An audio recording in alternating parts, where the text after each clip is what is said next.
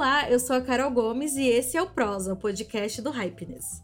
Aqui a casa é sua, pode entrar e ficar à vontade para aquela prosa gostosa.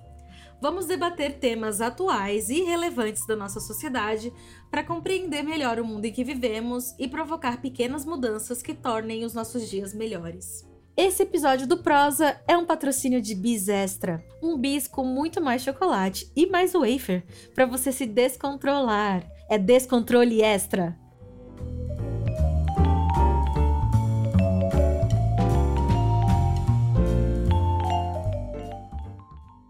Muito mais do que apenas estética ou aparência, o cabelo traz uma carga muito grande para muitas pessoas, em especial as mulheres, né? Existe uma ideia machista e patriarcal de que mulheres devem ter cabelo comprido para atingir um padrão de beleza imposto pela sociedade, que o cabelo curto está associado com a masculinidade. Para além da questão do tamanho do cabelo, durante anos mulheres fizeram de tudo para esconder também os fios brancos, os fios grisalhos. Ao primeiro sinal daqueles fios indesejados, a tinta já entra em cena, já correndo para esconder qualquer vestígio. Mas quando falamos de cabelos, não podemos nos esquecer que também estamos falando de uma pauta extremamente racializada e de toda a sua representatividade. Sendo tema muito sensível para esse recorte de mulheres, as madeixas também possuem uma importância muito grande de ancestralidade e linguagem visual de determinados grupos étnicos. É, cabelo é coisa séria. A relação com o cabelo e sua representatividade e significado, sem dúvidas, vão variar muito de pessoa para pessoa. Para nos ajudar a entender questões como transição capilar, aceitação e também representatividade, vamos ter uma prosa com a consultora de imagem e estilo Michele Passa. Oi, gente, tudo bem? E com a modelo Cláudia Porto. Oi, tudo bem com vocês? Tudo bem, Cláudia. Também teremos a participação hoje da nossa produtora, Gabriela Garcia. Olá, pessoal. Estamos de volta. Vamos para mais uma prosa. Pessoal, para quem está ouvindo e quer ouvir mais, saber mais de vocês, contem o seu currículo em um tweet. Vamos pela ordem que eu chamei. Michele, seu currículo em um tweet. Nossa, é difícil. Eu sou a Michele Paz, eu tenho 36 anos, sou gaúcha e eu sou professora de física lecionei por um bom tempo e me tornei consultora de imagem também e sou influenciadora nas redes sociais, tenho uma filhinha de três anos, sou casada. E é isso, trabalhei e comecei nas redes falando muito sobre empoderamento mesmo, as minhas redes iniciaram por conta da minha transição capilar, então é um tema bastante recorrente para mim, apesar de hoje em dia eu não falar tanto é, dele, mas ele para mim ainda é algo de muita representatividade, assim, eu adoro mostrar justamente essa faceta aí do meu cabelo crespão mesmo, o crespo 4C. O crespo raiz, literalmente, é. né? é, Cláudia, conta o seu currículo em um tweet. Como você já disse, meu nome é Cláudia Porto, eu tenho 55 anos e de formação eu sou fonoaudióloga. Eu sou de Niterói, do Rio de Janeiro, mas eu não atuo na profissão de fonoaudiologia já há muitos anos. E a minha nova profissão, que é a profissão de modelo, surgiu por conta dos cabelos grisalhos. Eu resolvi assumir essa a minha real identidade. Surgiu como forma de uma curiosidade e que agora é a minha realidade. E eu tô curtindo muito esse momento. Gente, é engraçado assim como eu falei aqui no começo do texto, né? É, o cabelo acaba tendo uma importância para cada pessoa, né? E cada situação também. E eu lembrei de março desse ano, que eu me dei de aniversário, em meio à pandemia, um cabelo careca. Eu raspei minha cabeça esse ano. E aí, isso foi outra história, não é? Tipo, já é uma outra visão já foi mais libertador, já pensei, se minha transição capilar tivesse sido assim, né, Michelle, teria sido tão mais simples, ao invés de tudo que eu sofri, anos depois, cabelo é só cabelo, né? Enfim, eu queria que vocês contassem, assim, vocês já deram um resuminho, mas eu queria que vocês contassem um pouco mais da história de vocês com cabelo. É, Michelle, eu queria que você contasse um pouco da sua transição capilar, que, assim, em determinado ponto ali, digamos, era uma coisa completamente nova, né? Eu acho que quando eu fiz minha transição capilar não tinha nada na internet sobre isso, sabe? Uhum. E aí você foi uma das pessoas que, né, começou a ter conteúdo, começou a acudir é, outras pessoas estavam ali em busca de entender o que que estava rolando.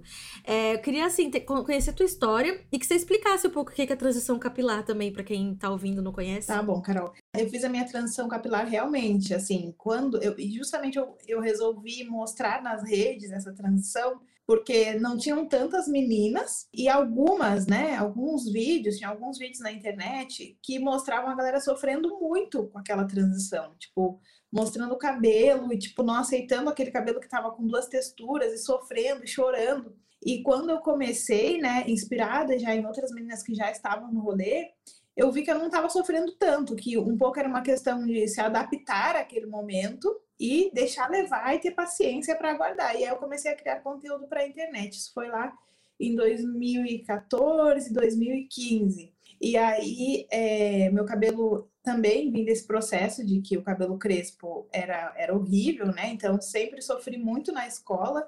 É, muito cedo o meu cabelo foi cortado, então eu passei toda a minha infância, a pré-adolescência, com cabelo bem curtinho.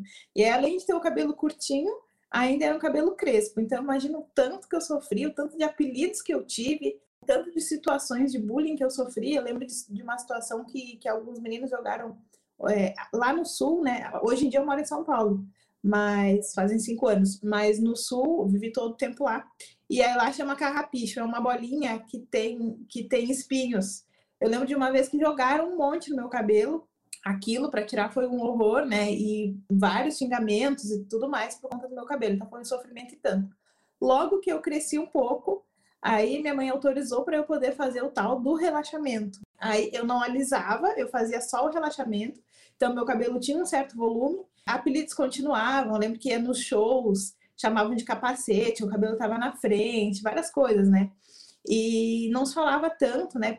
é, dessa questão do empoderamento, de você entender que seu cabelo é bonito e tudo mais. Então, é, foi muito, foi, foi um tempo assim extremamente difícil para se entender, para se aceitar, né, para se amar e para se sentir bonita. Já tinha entrado no processo de alisamento já há alguns anos, eu me formei na faculdade. Foi durante a faculdade que eu passei a alisar o cabelo. E aí me formei com cabelo alisado, é, me casei com cabelo alisado, aí mudei para São Paulo e comecei a dar aula numa grande escola aqui. Eu leciono há 10 anos, parei ano passado, vou dar uma pausa mesmo. E aí nessa escola, né, escola muito grande, escola de 60 anos, cheia, né, de, de regras, enfim. E aí eu era a única professora negra, assim como pouquíssimos alunos, nem lembro se eu tinha alunos negros lá. E eu lembro que num dos dias um dos porteiros, ele perguntou se eu era cozinheira da escola, né? Não pelo fato da profissão, mas pelo fato de ele não de eu não poder ser, por que eu não posso ser uma professora da escola, enfim. Aí eu comecei a refletir mais sobre isso. Isso você estava começando não, a usar o cabelo natural não, ainda já? estava com o cabelo alisado. Isso porque a gente alisa, não, achei interessante porque isso porque a gente é condicionado a alisar para poder Exato, ser mais aceito nos exatamente. espaços, né? Para poder meio que é, se misturar, encaixar, né? digamos, né? Entrar no padrão, né, que as pessoas tanto Sim. querem, né? Mas isso é ilusório, né? Tipo, porque a cor da pele tá sempre lá. É. Exatamente. Não importa a roupa que você usar, não, não importa o lugar em que você estiver. Mas esse momento, é, inclusive a pergunta veio de uma pessoa negra, foi muito importante para mim e muito bom, porque foi um momento assim crucial. Foi ali naque, naquele exato momento de entrada da escola que eu decidi que eu era uma pessoa negra que precisava impor a minha representatividade ali naquele espaço em que eu estava dando aula para 100 ou mais alunos brancos. E eu era uma professora de física formada com mestrado e eu precisava, de fato, me impor naquele lugar. Mas eu acho que todas as histórias, assim, por mais que a gente esteja em lugares diferentes, sempre tem uma identificação, né? Porque é muito. Se a gente parar pra pensar, essa coisa do alisamento, tudo que a gente é colocado, são tipos de violência, né? Você coloca química na raiz do seu cabelo para poder obedecer é, coisas completamente externas, né? E não sei se, se para você também foi assim. A transição capilar gritou para mim que eu era preta, assim. Fiz a transição e, e eu me vi no espelho, com meu cabelo também 4A para B ali que eu achava que a transição capilar nada mais é do que deixar seu cabelo natural crescer, né? Mesmo com as pontas alisadas.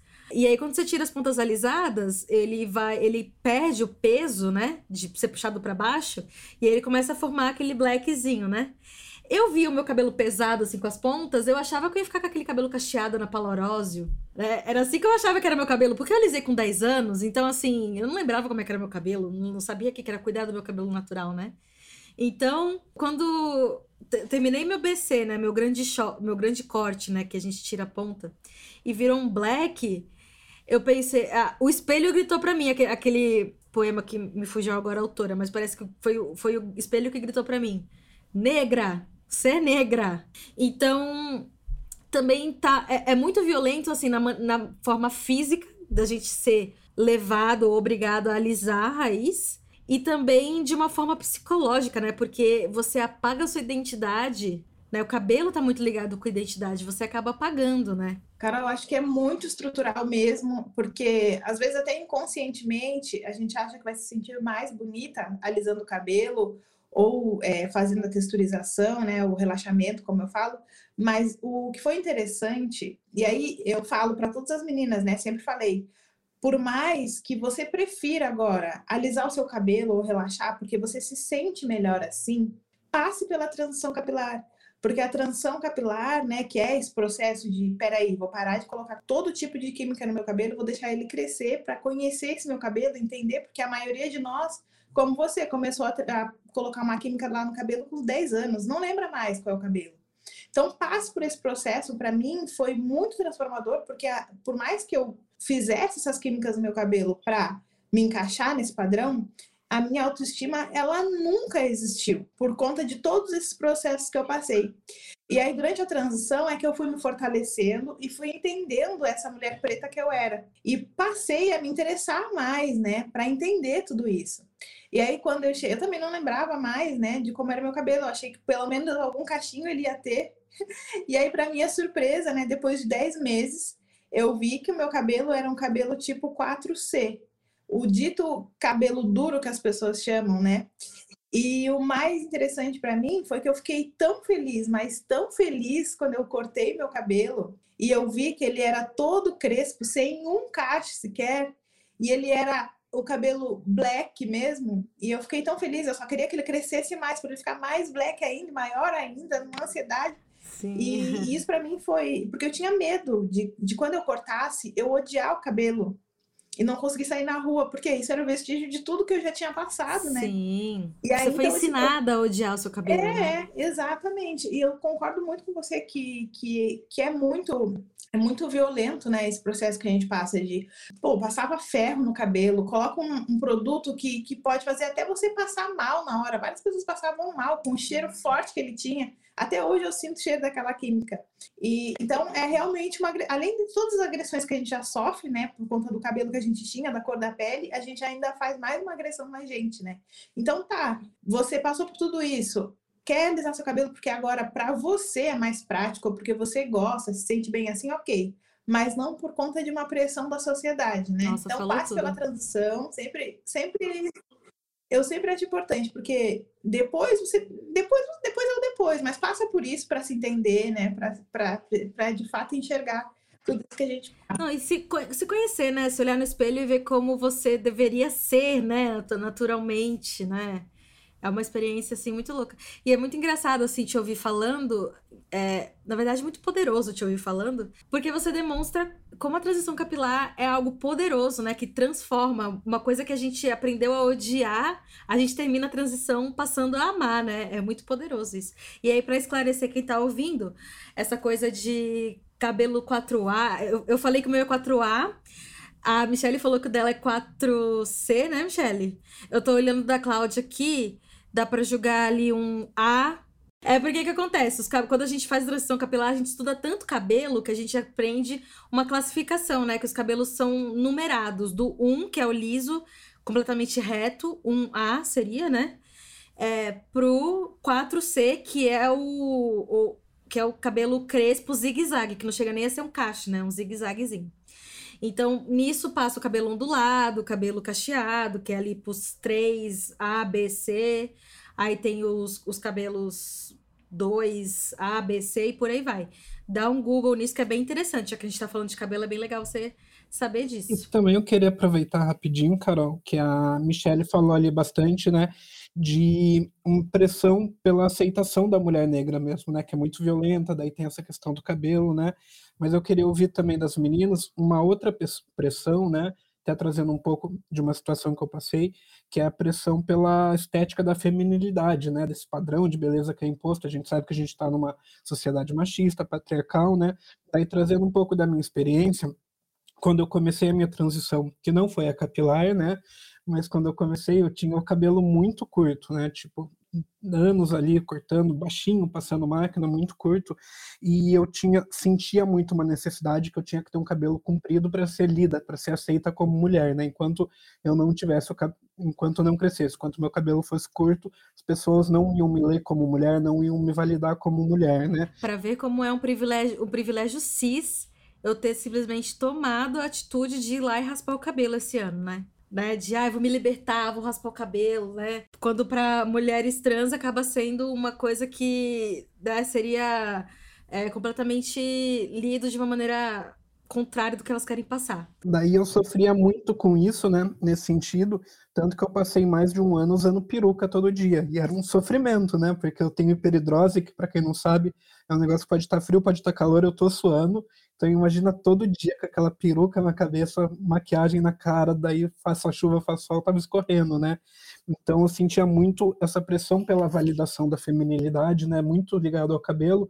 Daí, além dessas questões de pressão pela opressão, né, de racismo, de várias questões, Queria saber da menina, das meninas se elas também passaram por isso, né? Não em relação necessariamente ao cabelo curto, mas uma pressão de validação de feminilidade relacionada ao cabelo, seja qual motivo que seja, né? Tem muito a questão da expressão de gênero, né? Que a gente fala que já associam. Ver a mulher com o cabelo mais curtinho, ah, sapata, lésbica, muita coisa nesse sentido, né? Então, queria saber de vocês um pouco dessa pressão pela feminilidade também, relacionada ah, ao cabelo. Quem é que não sucumbe a uma pressão da sociedade, né? Obviamente, eu comecei a ter cabelo branco bem cedo, é uma característica da minha família, meus pais, tanto o lado do meu pai quanto a minha mãe. E desde 20 e poucos, 20 e tantos, 30 anos, eu pintava e aquilo que vocês já comentaram, essa coisa do retoque é, é, é uma loucura. Porque o meu cabelo, por ser um cabelo liso, ele, ele cresce rápido e aparece raiz, aparece raiz assim com muito rapidez. Então era realmente uma escravidão, assim, esse lance para retocar. Ah, tem inúmeras histórias de tipo assim, de eu ter uma entrevista marcada, de ter uma festa, ou de eu viajar e às vezes eu levar a caixa da tinta na mala, porque às vezes ia passar mais tempo e meu cabelo com sete dias ele já apontava. E o meu cabelo era um cabelo bem escuro, um castanho bem escuro. O meu branco ele é ele é prata, ele brilha assim. Então no, no meio do preto, aquilo assim Sim, é praticamente, né? E não sei que doideira, porque. Ele tava louco para sair e não, não tinha uma libertação. Louco! Eu não sei por que, que a gente demora tanto tempo para tomar essa decisão. Assim como a Michelle teve a chave virada na portaria da escola. É, eu ia perguntar. Quando foi tua chave? A minha chave virou numa conversa com a minha filha, porque eu já segui e acompanhava uma tendência fora do Brasil, assim, né, com modelos do, do exterior, atrizes. Em viagem também, assim, eu via, às vezes, num grupo de cinco mulheres, três já com cabelo grisalho. E eu comecei a pensar nessa possibilidade, porque eu achava bonito nelas. E aí eu ficava sempre nesse vai e volta.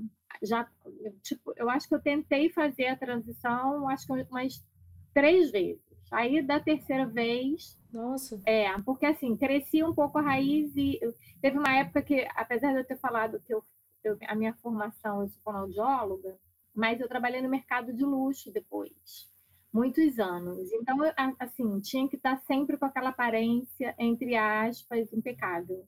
Impecável dentro do padrão que nos impõe. Então, né? dentro desse padrão também tem aquela coisa de que não pode super, parecer super. velha, não pode ser velha, né? Tô até usando a palavra velha porque eu acho que a gente também precisa quebrar um pouco a conotação negativa disso, né? Porque envelhecer, gente, faz parte do envelhecimento. Com certeza, porque isso é uma coisa natural o trâmite natural, só não envelhece quem morre jovem. Eu acho até um pouco doentia, assim, essa, essa saga, essa sina por juventude, né, gente? Tipo, né, as, as mulheres amadurecem. Não, se eu tivesse que ranquear é, da, as coisas que eu mais ouvia, a número um, com certeza, é você vai parecer velha se deixar o cabelo branco. E assim, não é o cabelo que envelhece, né, gente? Que envelhece é o tempo. Não tem como você frear o tempo. É inevitável. E aí foi quando a minha filha virou para mim, eu falei: "Ah, eu tenho receio de eu não acostumar, porque meu cabelo é escuro". E ela falou: "E eu não sei como é que que é o meu cabelo, é, eu estou acostumada já com esse cabelo castanho escuro, e ela falou, mãe, esse não é mais o seu cabelo, você não sabe realmente quem você é. E isso tocou profundamente em mim, porque Nossa, Forte, de né? novo a outra vez, né? ouvindo a história das meninas, a temática é diferente, mas é, acaba que todas têm esse ponto em comum. Porque, de toda forma, a sociedade vai te cobrar. Não tem essa de ser cabelo liso, de ser cabelo crespo, de, cor, de pele. Obviamente que alguns grupos, eles são mais massacrados, né? Porque eu acho que o termo é esse. Porque eu acho isso realmente um massacre, né? Uma criança ela sentir necessidade de alisar o cabelo com 9, 10 anos, ó, sinceramente, chega a me arrepiar. Nossa, mas eu chegava em casa chorando, suplicando pra minha mãe alisar eu meu não cabelo. sei o que é, Chegava da é, escola chorando. por não ter, né, esse tipo de preconceito, eu não vivi. E eu não sei o que eu, é, o que eu faria se uma filha estivesse em casa chorando por esse motivo. Porque realmente isso é muito cruel. E a, e a É sociedade si desesperador é mesmo, cruel. porque é uma coisa que você não consegue mudar na hora, né? E as pessoas estão em cima da sua cabeça, né? É uma e por que loucura mesmo. não, né, aceitar a, é, a diversidade, sabe? É tão mais bacana você ser única do Uhum. que ser um padrão igual para todo mundo, sabe? O padrão de mulheres na minha faixa de idade é aquele cabelo liso escovado de luzes, sabe? Eu nunca pertencia, sabe, a esse grupo. Ia ser um sacrifício muito grande, eu ia ter que detonar muito meu cabelo para eu ficar igual. E o que, e que eu comecei a perceber foi isso, né? É, é, esse lance, acho que da, da identidade que foi o mais forte para mim. E, e os, os cuidados, assim, a tua relação com o cabelo também mudou, assim? E como é que foi, assim, descobrir esse novo cabelo, assim? Porque eu tenho percebido também, acompanhando ali... Eu acompanhei a transição capilar da minha mãe, né? Do, do alisado pro afro de volta. Só que ela não aceita a tal da transição pro cabelo cinza dela, que é lindo também, que eu Fica sempre falo pra lindo. transicionar. Imagina cabelo cacheado, né? Nossa, cabelo cacheado. Porque tem nuances, né? Eu não sei se assim com você, mas eu percebo que nela muda a textura, né? O cabelo da minha mãe sempre foi crespo, mais fechado. Agora que tá ficando branco, ele tá abrindo, ficando cacheado e tal. Queria saber se pra você você também sentiu mudança de textura, se você sentiu necessidade de mudar produto, rotina, como é que foi assim quando essa essa Bom, descoberta? muda sim. É, até estudando, né? Quem, quem estuda tricologia, eu não sou especialista, mas o cabelo muda a textura. No meu caso, eu não senti uma coisa assim tão gritante. Mas o cabelo branco, ele é um cabelo mais poroso, ele é um cabelo que ele perde a proteção da melanina, então ele fica mais sensível, sensível a calor, à luz solar. A maioria das pessoas tem uma tendência a, a ele ficar mais amarelo, porque é um processo de oxidação. Eu tenho um profissional que me orienta, costumo fazer uma hidratação de tanto em tanto tempo com ele, e o resto do protocolo eu faço em casa, mas assim, não tem nada de mistério. Não uso, obviamente, nada com cor. Todos os meus shampoos eu tenho que escolher shampoo sem cor. Aquele shampoo que todo mundo fala, ah, você matiza, você passa um matizador. É um perigo. Isso eu acho, eu aconselho só fazer no salão. Porque outra pessoa porque que o tem pessoal que acha que tem que ficar aquele loiro, né, de, de série, de televisão. Se você, é, se você coloca é, aquele shampoo mais roxinho, pode correr o risco de você ficar com o cabelo lilás. Então, a gente vê na rua pessoas com cabelo meio azulado e meio lilazinho, é porque está usando esse produto.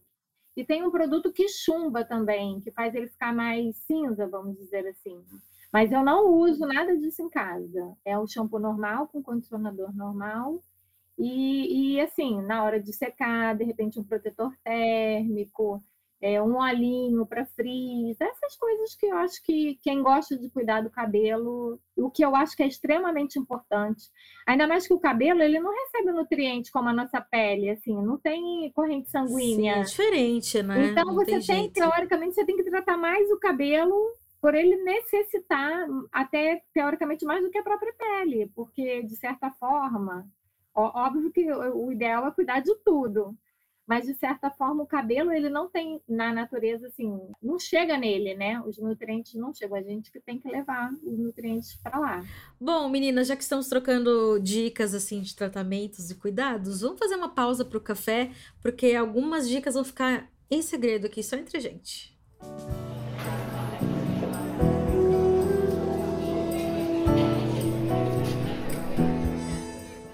Fala pessoal, tudo bem com vocês? Estou aqui de novo com meu café na mão para falar de inovação e, aproveitando o tema de hoje, vim falar sobre um aplicativo que conecta transistas de todo o Brasil. É isso mesmo. O aplicativo Real Braids, Salões e Transistas, criado pelo programador Gabriel Nogueira da Veiga, é uma ferramenta para representatividade preta que conecta transistas e clientes de todas as partes do nosso país.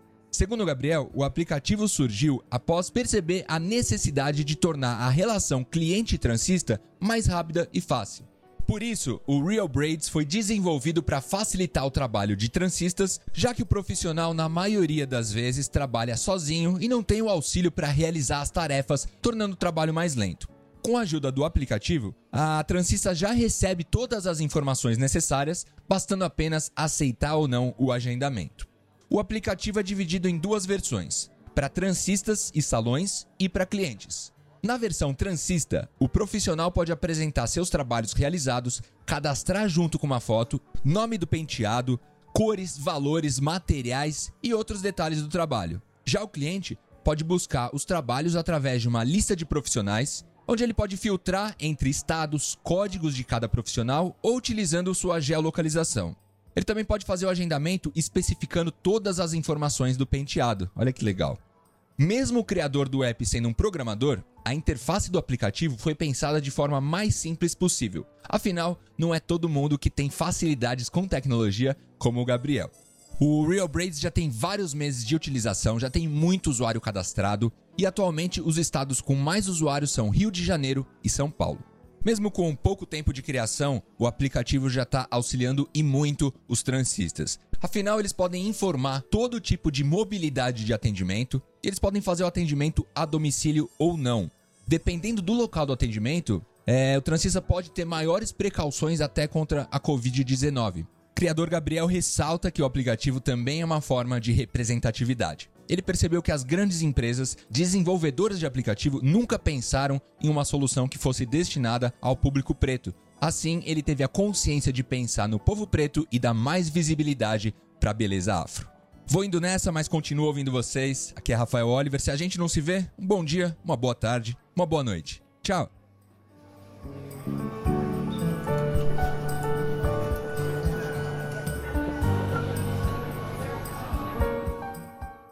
Bom, meninas, a gente estava falando aqui na pausa pro café que essa coisa de transição, transição capilar, ou de assumir o cabelo branco, ou até de descolorir o cabelo, porque agora eu cismei que meu cabelo é rosa e ele tem que entender que ele é rosa agora, entendeu? A gente sempre acaba se tornando um pouco especialista, assim, né? Claro que a gente não pode falar aqui no Prosa como especialistas, mas a gente acaba pesquisando tanto, né? A gente descobre até o, o tipo, o formato do cabelo, né, Michele? Como é que é pra vocês, assim, como é que vocês estudam sobre o cabelo? Ou vocês já tentaram alguma coisa, alguma experiência que deu errado? Como é que é essa coisa de tentar virar meio expert, assim? Porque, sim, eu acho que sempre vale a gente estar tá perto do, de cabeleireiro, né? Perguntar. Só que haja grana ao mesmo tempo, né? Exatamente. Acho que é muito porque a gente cobra, troca muitas figurinhas, né? É, é aquilo, quando você está num momento que você está dando a sua atenção para aquilo, Parece que tudo à sua volta, tudo que você procura, tudo que onde você anda, você acha alguma informação a respeito. Eu troquei muita informação. Hoje em dia com a internet a gente consegue, né? É, mais, né, tem mais Sim. acesso. E tem muito é. site, é... muito conteúdo Exato. confiável, ainda bem. E aí é, acabou que eu mergulhei muito, né, na época da, da minha transição, né, nessas questões, assim de entender melhor o cabelo e de saber como eu ia cuidar do cabelo, algo que eu fazia só fora quando eu alisava. Então, tinha muito aquela questão, ah, o cabelo crespo ele dá muito trabalho. No fim, para mim, eu senti que, que era justamente o contrário. Assim. Exatamente. Obrigada, Michelle. É, é, É. Alisa esse cabelo, o crespo da, o crespo é, trabalho, mentira. Mim, era, era, foi o contrário, assim, porque o cabelo alisado eu precisava lavar e, e secar e colocar um produto, e, e, toda vez que eu colocava um produto, logo em seguida o cabelo começava a quebrar, então eu tinha que trabalhar muito em cima dele, assim, para para não quebrar. E a raiz e cresce, aí, você tem que passar aquela cresceu, chapinha. Você tem que voltar de novo para colocar mais química, mais, mais química em cima da outra química, vai quebrar de novo. Uma loucura, assim, incessante. E aí eu justamente aprendi a cuidar do cabelo, vários cremes, vários testes. E foi muito mais tranquilo, assim. Tanto que eu comecei a dar as dicas que estavam dando certo para mim e para outras pessoas, né, na internet. Falam que o crespo dá trabalho, né? Mas o que dá trabalho é lutar contra o que é natural, né? É. Exato! Já falaram, é, logo que eu assumi meu cabelo, falaram, nossa, mas combina muito com você. E eu, tipo, por dentro, né? Claro que combina comigo, é meu cabelo. É meu cabelo natural, de verdade, né? Cláudia, eu queria te perguntar sobre essa experiência no mundo da moda. Assim, eu acho que primeiro que foi um cala-boca para todo mundo que falou que não era uma boa ideia você assumir seu cabelo, né? Ele literalmente te levou a ser modelo. Então todo mundo ficou bem pianinho. Mas eu queria saber como é que foi você entrar nesse mundo, nesse momento de aceitação também, porque o mundo da moda tem muito essa questão estética, né? É, como é que foi tua experiência? Como tem sido tua experiência, né, no mundo da moda? Bom, eu, como eu disse anteriormente, eu já vislumbrava essa possibilidade porque eu acompanho umas coisas, umas modelos de fora que serviam de referências, a princípio por conta do, do cabelo, mas eu vi que elas trabalhavam lá tranquilamente, algumas com muito mais idades, né? Tem modelos que eu sigo que tem 70, até 80 anos. Então, come... isso começou a ficar na minha cabeça, por que não? E eu comecei a perceber que eu era observada na rua, eu era parada na rua, eu comecei a ser literalmente assediada por conta do cabelo. Um assédio bom, tá, ah. gente? Opa. Assim, é, as pessoas vinham perguntar: ai, nossa, seu cabelo é natural? Porque tem muita gente que pensa que eu pinto assim. E aí vem perguntar se é natural, vem perguntar o que, que eu faço. Ah, eu tinha tanta vontade de deixar, mas eu não tenho coragem. Ó, agora vê, você precisa coragem para ter um, um ato A questão desse. da coragem. É. E assim, ai, por que você deixou o seu cabelo ficar branco? Opa, não deixei não, ele ficou porque ele quis, né, gente? E assim a gente vai brincando, e eu percebi que existia essa possibilidade, e eu tenho um, um amigo que ele trabalha com nessa nesse meio e ele também falava para mim, ó, tenta, tá perdendo dinheiro, vai fazer alguma coisa.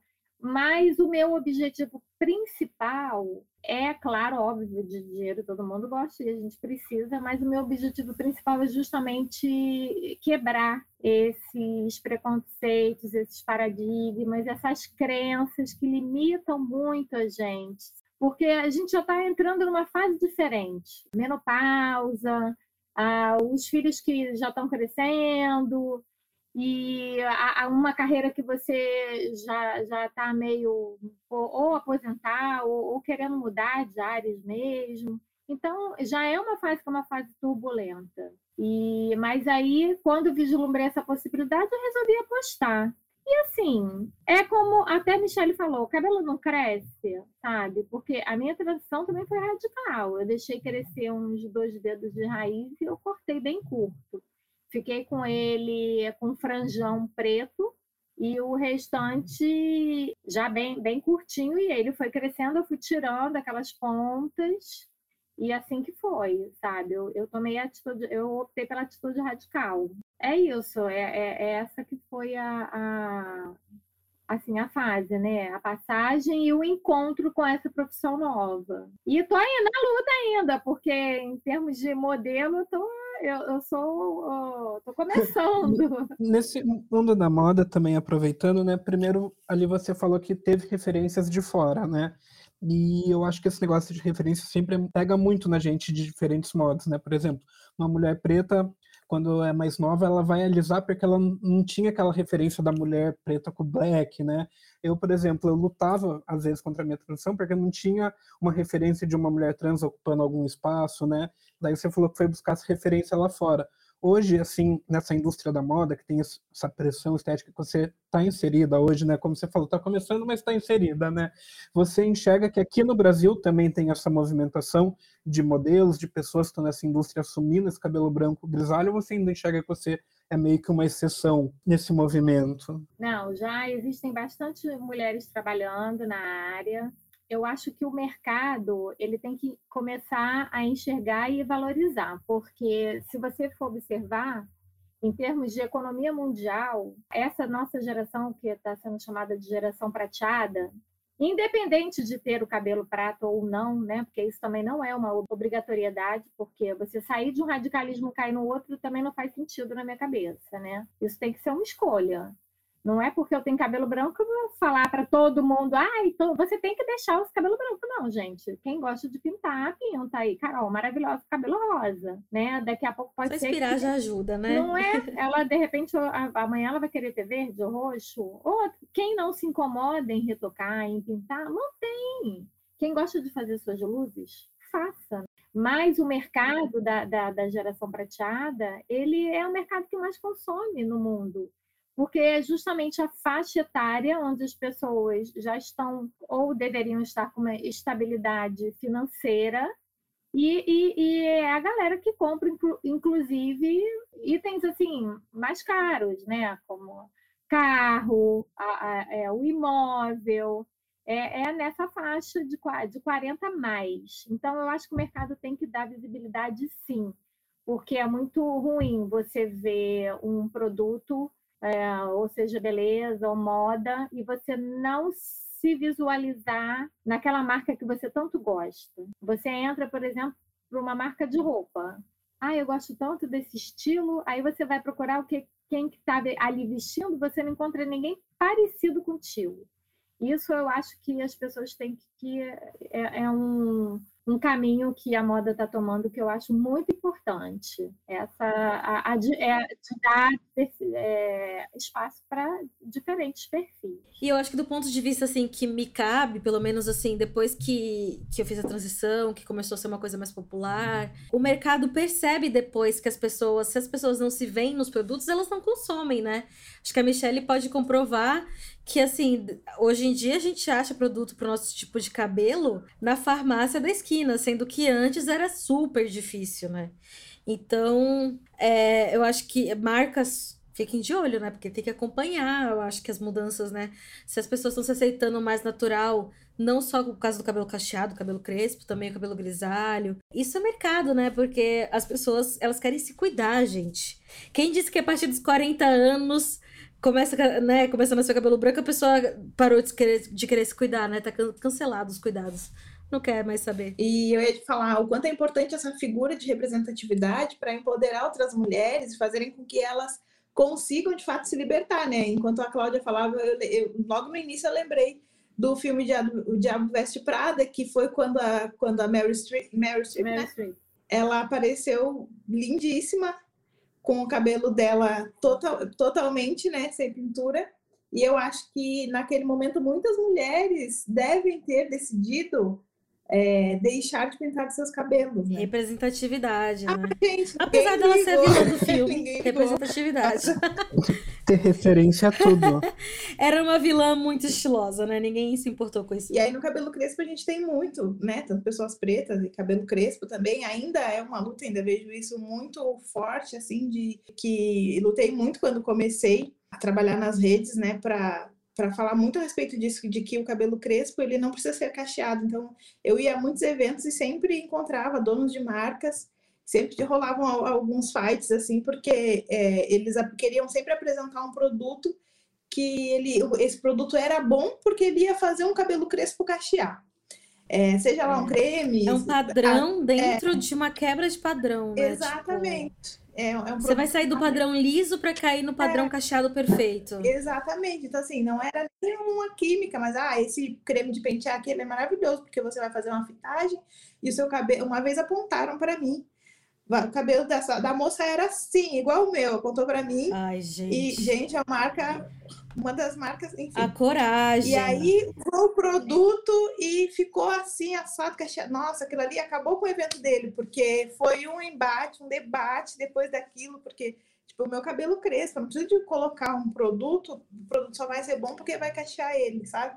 E aí, é, acho que as marcas estão começando a entender isso muito pela questão financeira, eu acho que é sempre aquela, é onde bate, né, no bolso, Então, quando a gente se, se une e de fato age no sentido de que vai fazer essa pessoa perder lá a partir do bolso dela, eles vão começar a colocar mais representatividade, mais pessoas para fazerem essas campanhas, que tenham seu cabelo crespo. Agora há pouco, no Dia das Mães, eu e a Zahara ficamos na vitrine de uma, de uma loja. No, no dia das fotos, eu coloquei ela com o black dela. Então, assim, a gente não consegue mudar o pensamento das pessoas. Eu não consigo evitar com que a minha filha vá sofrer é, preconceito na escola, que ela não consigo. É uma dor grande, mas eu não vou conseguir fazer com que as pessoas é, não, não agridam ela. E como são suas conversas com ela, com ela, Michelle? Assim, eu imagino que ela já vai é, amadurecer com uma bagagem diferente com a que você teve, né? Com relação a cabelo, estética, aceitação. Porque ela tem as, ela tem as referências, né, em casa, nas coisas que ela consome. Hoje em dia as coisas estão um pouquinho melhores, tem desenhos, tem os cremes, né?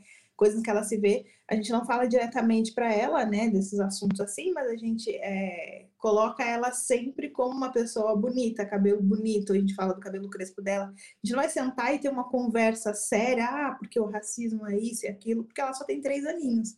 Mas é naturalizar, né? É, então, aí em tudo que ela consome, a gente coloca, olha, tem, se tem bonecos, se tem bonequinhos pretinhos, cabelo crespo, você pode assistir desenhos, tem, tem todo tipo de, de, de, de criança, de representatividade, né? Importante. Uh, e que ela sempre se veja, porque é muito agressivo, né? Consumir coisas em que a gente nunca se vê. Então, assim, é, se, se tem algumas coisas que não tem nenhuma criancinha parecida com ela, a gente evita que ela consuma. Pelo, tem, tem sempre, ela já sabe já, né?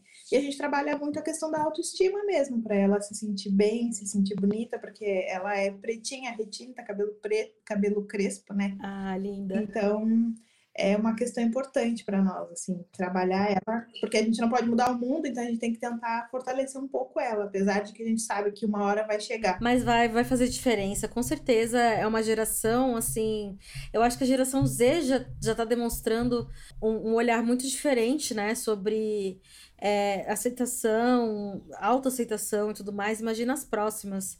E meninas, para encerrar, eu queria conversar com vocês sobre a questão mesmo que a gente estava falando já um pouco, de naturalizar, ocupar espaços sendo quem vocês são, né? Com o cabelo que vocês têm, com o cabelo grisalho, com o cabelo crespo, com a trança, com adorno, com turbante. E às vezes até comprar briga, né, Michelle? Se for preciso. Que dica vocês dariam, né, para as pessoas que tá faltando a tal da coragem? Que a gente que já tomou a coragem, a gente acha, a gente acaba sentindo ela menos, né? Uma coisa tipo, não, não precisa ter tanta coragem assim, mas acho que tem gente que acaba buscando.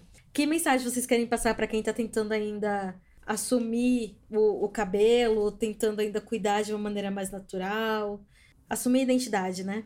Bom, eu acho que primeiramente a pessoa tem que ter certeza que aquilo que ela quer, e a partir do momento que ela tomar essa decisão, nem vai ser preciso ter tanta coragem assim. É só seguir. Exatamente. A gente que já teve a coragem, a gente sabe que quando ela vem, ela vem. E eu acho que uma coisa muito importante é consumir mesmo pessoas. Você começou a pensar sobre isso, acho que a dica que a Cláudia deu anteriormente é super válida.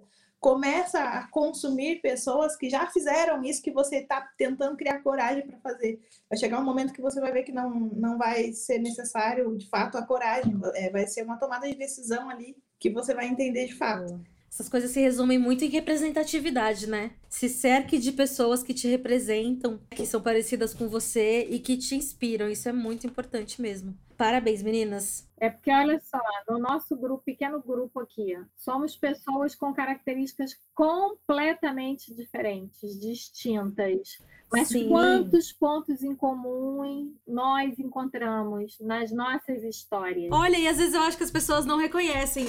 Porque eu troco tanto de cabelo, uma hora eu tô de trança, outra hora eu tô de black, outra hora eu tô oh, careca. Eu, eu, troco isso muito. É e eu acho engraçado isso também da, de ter ficado careca esse ano, que as pessoas acharam muito radical, porque eu não tinha essa necessidade, né? Não era uma doença nem nada. Isso que eu ia te perguntar. Não perguntaram para você, não? O que está acontecendo? Porque quando eu cortei o meu cabelo curto, e eu já tive cabelo curto, é, não é a primeira vez que eu corto cabelo curto. Eu, quando tive uns 20 e poucos anos, eu acho que as mudanças eu vou tudo refletindo no cabelo. Deve ser coisa de pisciana também. Ah, eu também acho.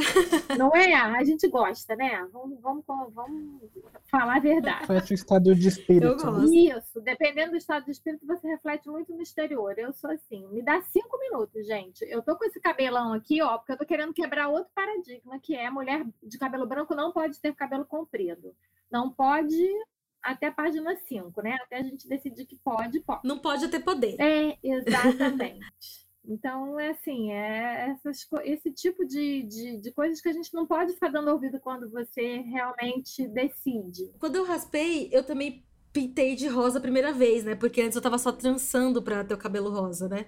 Aí eu acho que isso amenizou um pouco as pessoas acharem que foi por alguma, alguma coisa que aconteceu, acharem que foi algum sacrifício, sei lá. Ah, mas as pessoas achavam radical, me achavam rebelde. E eu, tipo, gente, rebelde do quê? Eu tenho meu próprio, minha própria casa, meu próprio teto, pago minhas contas. eu tô me rebelando contra quem? né? Se fosse na adolescência, uma coisa, eu peguei a maquininha e raspei, mas não, né? Foi, uma, foi por vontade própria, tá tudo certo, ninguém me obrigou e também ninguém me proibiu.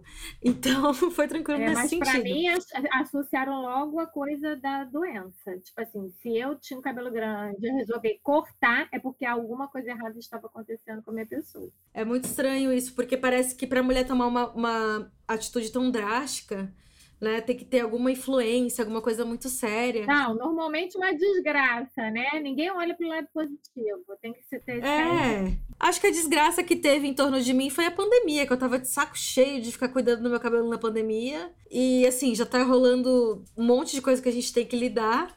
Eu queria só, sei lá, acordar e e viver minha vida. Não, não precisava ficar me preocupando como é que eu vou aparecer na reunião do Zoom, como é que, sabe? Foi, tipo, foi um surto de pandemia um pouco, foi. Mas assim, eu tava bem de saúde, graças a Deus, tô bem até hoje, então, né? Mas as pessoas acharam que foi essa coisa radical. Eu achei muito engraçado isso. Tipo, gente, tem quase 30 anos nas costas radical do quê? Pelo amor de é Deus. É muito também colocar, querer colocar em caixinha e não respeitar a individualidade, né? Tipo, se tá com o cabelo curto é porque ou tá doente, ou porque é, é rebelde, ou porque não sei, é a lésbica, quer ser o machinho, né? Se tá com o cabelo de tal jeito, é isso, quer colocar tudo muito em caixinha, né? Tem que ter um motivo. Deixa ser, deixa viver, respeita a individualidade e vamos embora. Exatamente, Gabi. As pessoas têm que, têm que começar a compreender que, assim, não é por conta. Eh, o teu visual não necessariamente tem a ver com o que você é. Aquilo ali, é, sabe? Quer ver outra coisa que eu acho que causa muito impacto e agora já está tendo uma aceitação bem maior, que é a tatuagem. Antigamente, uma pessoa para ter um trabalho formal não podia aparecer a tatuagem. Então, assim, não podia ter tatuagem no braço, não podia ter tatuagem visível sabe? E aquilo ali não, não, não quer dizer nada. é um estigma, né, que criaram, né? É, inclusive com tatuagem, eu acho que a gente já tá avançando tanto que até a gente já tá começando até a discutir aquela coisa do e quando envelhecer, né? Porque é, quando, quando eu sempre falo, quando eu envelhecer, eu vou ser uma velha vai tatuada. Vai ser uma velha tatuada, é sobre pronto, isso. acabou. Mas acho que a gente já tá também quebrando essa barreira, né? Eu vejo uma mulher no TikTok, eu, eu não sei o perfil dela, assim, não peguei. Mas ela tem o cabelo grisalho, coisa mais linda também, aquele meio Chanel, assim. E ela é toda tatuada e ela fez depois dos, dos 40 as tatuagens dela. E a galera ou surta ou atura. É isso. Meninas, para encerrar, eu quero pedir para vocês dicas culturais, porque vamos sair desse episódio aqui culturadas né, cheia de referências. Digam-me. Uh, eu tenho uma dica é, relacionada ao tema, para quem não assistiu ainda, né, na, na, Netflix, a série da Madam C.J. Walker, que é um, uma grande série de empoderamento, fala sobre cabelo. Acho que a primeira mulher negra que, que não que ficou milionária, é, que ficou milionária nos Estados Unidos, né? Sim, uma grande empreendedora. E é, a série, a série ainda é, distorce um pouquinho a, o papel da outra, mas da outra menina que, digamos, colocaram como rival dela na série, mas a outra também é uma grande empreendedora que até hoje tem escolas pelos Estados Unidos, enfim, é, é muito boa a série e procurar a história depois de assistir, né? E de livros, é um livro que eu estou terminando de ler ainda, mas acho que muita gente já tenha lido, que é o da Michelle Obama, A Minha História, ah, que é também, também uma história de muito empoderamento, assim incrível, muito, muito bom, né? Sou fã da Michelle. E tenho mais um livro que eu recebi aqui, que é Tudo em Você é de Se Amar. Nossa, é o espelho, a capa? Ele é um espelho, Ai, é. A capa é um espelho. Ele vem uma caixinha que é um espelho. E aí dentro tem um livro, é um livro de poesias para as piscianas que eu tenho sempre, toda pisciana. Ah, eu amo! Nossa, Nossa, demais. Esse livro é da Luciene Nascimento, o prefácio do Lázaro Ramos. E aí falam, tem poesias a respeito de tudo nela é de se amar, né? A respeito da, da, da mulher preta, né? A Pele que Habito e outros poemas sobre a jornada da mulher, da mulher negra. E aí fica aí as minhas recomendações de leitura também para esses momentos de, de, pandemia que tem dias que a gente não sabe mais, né, o que fazer. Na dúvida, raspe o cabelo, é... leia uma poesia. Pode bater a dúvida, né? sim. Peraí, vou dar uma, fazer uma leiturinha aqui, depois volta para cansar. Exato, dá play no prosa. Cláudia, qual é a sua dica? É, por conta da pandemia, eu tenho ficado muito em casa. Eu sou da, da turma do isolamento social e do distanciamento. Muito bem, faz muito bem. E eu tenho assistido muita, muita série. Tem uma que é muito divertida e que aborda muitos temas da, da maturidade, que é, que é a Grace and Frank. Ah, é uma e delícia essa série.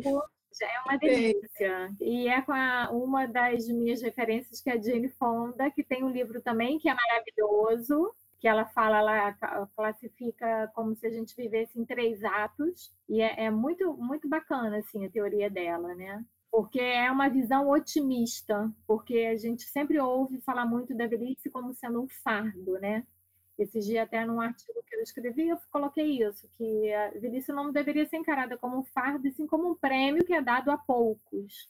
Porque nem todo mundo recebe esse prêmio, infelizmente. Né? Ainda mais nos tempos que estamos vivendo, né, gente? É, agora então, né? O livro, eu acho que é um livro que já, é, acho que talvez até grande parte das pessoas tenham lido, que é O Mito da Beleza, da Naomi Wolf, que é, é bem interessante. E, ah, e outras coisas, assim, que eu uso mesmo até para passar tempo, tipo Garota Genial, que eu comecei, já li o primeiro e, e acho que são quatro, né, uma, eu acho que já tem série Sim, também. Tem na HBO. Eu tô a louca da Helena, da Helena Ferrante, agora eu quero ler todos os livros dela. E tem vários, assim, que estão aí na minha lista de espera, já me interessei aí pelo livro que a Michelle indicou. Eu, eu li também o da Michelle Obama, que eu, é um casal assim para mim que eu adoro também. Ah, e tem uma curiosidade que eu casei no mesmo dia que os Obama, dia 3 de outubro. Olha, que dia que 3 é? de outubro de 1992. Nós casamos no mesmo Até o ano. dia, tá, querida? Até o ano? Até o ano, foi no mesmo dia. Olha! Oh, tá anotado aqui, porque eu tenho que escolher um dia também. É um bom, tá anotado, 3 de outubro. Tem dois. Fica a dica. Tem dois casais que já É uma boa referência, gostei. É, Gabi, sua dica cultural. Vamos lá. Eu não vou trazer necessariamente relacionado a cabelo, né? Mas fala bastante de representatividade, que foi um tema que a gente trouxe bastante aqui também, né? Que é um documentário da Netflix, que é Disclosure, Revelação, né, em português, que é um documentário que fala bastante sobre a representatividade no cinema, na televisão, de pessoas trans em Hollywood, né? E é legal que também traz bastante uma interseccionalidade, né, com diferentes recortes, não só esse de gênero, né, da transexualidade, mas também de classe, cor da pele. Então é bem legal tocar nesse ponto da representatividade que a gente debateu bastante aqui, né? E um outro vai ser uma outra dica um pouco mais restrita, não vai ser só entrar na internet e assistir, essa vai ser para pessoas que estão em São Paulo, né? Que até fevereiro, no Sesc Vila Mariana, tá rolando uma exposição gratuita muito legal, que traz obras de artistas indígenas de toda a América. Daí tem etnias do, do Peru, do Pana Panamá, Canadá, Brasil, né? Então, é muito legal, vai até fevereiro, é gratuita, só tem que fazer o agendamento online ali no, no site do Sesc, né? E também, se a gente dá uma forçadinha ali, conversa um pouco com o cabelo, né? Que vendo essas diferentes culturas de vários lugares da América, de diferentes etnias, né? Ah, com certeza. Vendo essas obras dele que tem, tem pinturas, tem quadros, tem vários diferentes tipos de artes, né? Então a gente pega umas referências ali de como que eles tratam essa questão também e vai até fevereiro. Então, para quem ouvir depois do episódio, ainda provavelmente vai ter um tempinho para acompanhar. Eu tenho uma dica cultural também. Eu tô muito viciada num disco E é um disco de uma pessoa Gen Z. Eu tô, eu tô numa fase, gente, que eu não tô com essas, essas de querer discutir qual é a melhor geração, quem que sabe mais o que, entendeu? Eu peguei a galera discutindo nisso, eu fiquei pensando, gente, por que, que vocês estão debatendo com adolescente, sabe? Paz e amor. Então, assim, eu tô Que recebendo. cringe, né? Ficar a debatendo com muito cringe. Então eu tô recebendo a cultura aqui das novas gerações. E eu tô curtindo muito o disco Lately I Feel Everything, da Willow, Willow Smith, Hum, que é filha- filha tá apaixonada pela Willow. Aqui a gente Esse di... Nossa, mas ela tá também. demais. A menina Esse- é incrível. Ela é incrível. É, Willow Smith, é a, sim, é a filha do Will Smith, se você tá se perguntando. Ela tá assinando só o Willow como artista, caso você queira procurar aí na sua plataforma de, de, de música. E tem uma coisa interessante nesse disco, que ela, na turnê de divulgação, ela tocou uma música, é, a primeira música dela que estourou, quando ela tinha 9, 10 anos, que chama I Whip My Hair, que é Eu Jogo Meu Cabelo. Que a música consiste inteira nela batendo o cabelo, jogando o cabelo, as trancinhas e tudo mais. Só que nesse show ao vivo, gente, procura na internet. Nesse show ao vivo, ela raspou a cabeça enquanto tocava guitarra. E ela com um baita de um black, ela raspando a cabeça. E aí parece que foi uma crítica é, àquela, à indústria, porque ela entrou na indústria muito nova e a galera queria que ela viajasse fazendo show por tudo que é canto enquanto ela era criança. E aí, na época, para ela sair dessa, dessa turnê, né, para ela se livrar dessas obrigações que deram para ela ainda criança, ela raspou o cabelo. Ou seja, durante a turnê sobre cabelo, ela raspou o cabelo. E aí ela reproduziu essa atitude dela. Isso sim foi rebeldia, uma rebeldia super do bem, que mandou uma mensagem, né? Ela reproduziu essa atitude dela nesse show, tocando I Whip My Hair, só que na versão que ela tá tocando hoje em dia. Esse disco é, tem uma pegada muito anos 90, parece real que você tá escutando uma música dos anos 90. Assim, eu fico com vontade de escutar é, vozes femininas dos anos 90, tipo Garbage, Ro- Roll, essas coisas, mas é uma mina assim de tipo 20 e poucos anos, tocando guitarra, tocando rock em 2021, preta, falando sobre ser Eu preta. tenho percebido é, esse resgate, porque eu vivi muito a minha juventude nos anos 80 e eu vejo um pouquinho dos anos 80 na Doja, no The Weeknd. É verdade. Nossa, o The Weeknd muito, assim. E eu acho que a Willow tá resgatando 90 ali entre 2000. aham. anos 90, comecinho dos anos 2000. Você sente muito, assim, aquelas trilhas sonoras meio de filme dos anos 90. Dá uma nostalgia. Só que é engraçado que dá nostalgia, só que o disco é novo. Então, eu super recomendo. É uma delícia de se escutar. Willow, é, Lately I Feel Everything. Meninas, redes sociais, pra ninguém perder vocês. Minhas redes sociais são todas Michele Passa. Nada como ter um nome diferente, isso. né? Arroba Michele Isso, Passa, você encontra passando dois S. Arrasou. Cláudia, su- suas redes sociais? Como é o nome mais comum, aí eu tive que colocar o meu apelido, que é Cacau, Cacau B Porto, porque Cacau Porto também já tinha um monte. Aí, aí- aí fica um pouquinho mais difícil de achar, né? Mas é Cacau B Porto, arroba Cacau B Porto. Beleza, então, gente, sigam essas mulheres maravilhosas. Ficamos por aqui, infelizmente, né? Se a gente, gente, pra falar de cabelo, se a gente pudesse, a gente ficava, né, por dois, três episódios. Mas eu queria agradecer. Muito obrigada a vocês por essa prosa. Foi maravilhoso receber vocês aqui, compre- compreender melhor juntas toda essa representatividade, potência que os nossos cabelos pente- penteados podem trazer. Eu espero que esse papo é, possa ter elucidado para muitas pessoas que a questão do cabelo vai muito além da estética, tá, gente? Não é só aparências, por favor. e que essa nossa discussão seja um passo importante para reflexões e também sirva para nos fazer evoluir de alguma forma como sociedade. Por hoje é isso, pessoal. Foi uma delícia poder ter vocês aqui com a gente nesse bate-papo. O Prosa é um podcast do Hypeness, produzido por Gabriela Garcia e conta com o apoio dos editores Clara Caldeira e Cauê Vieira. O programa tem edição de Felipe Lippelt e Guido Scaliucci, além da participação de Rafael Oliver. Espero vocês na próxima prosa para mais um cafezinho acompanhado de uma dose de descontrole extra com Bis Extra, que é um descontrole em forma de chocolate. Até lá!